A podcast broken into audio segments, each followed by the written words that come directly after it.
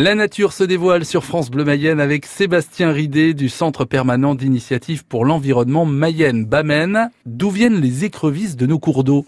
Tous les pêcheurs amoureux de nos cours d'eau euh, et de nos étangs en Mayenne savent la quantité d'écrevisses que l'on peut y trouver. La question se pose toujours pour savoir s'il s'agit d'une américaine ou d'une européenne. Pour l'histoire, que feraient des écrevisses américaines chez nous? Eh bien, plusieurs espèces ont été importées à la fin du 19e siècle, à l'origine pour l'élevage et la consommation. Comme toujours dans ce cas de figure, des individus réussirent à gagner le milieu naturel. Ils s'y sont plus et ont réussi à s'y reproduire.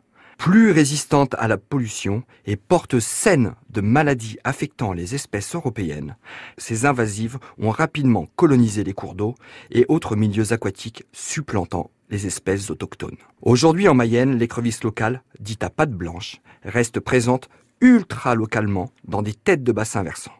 Ces populations relictuelles sont extrêmement menacées et risquent à terme de disparaître.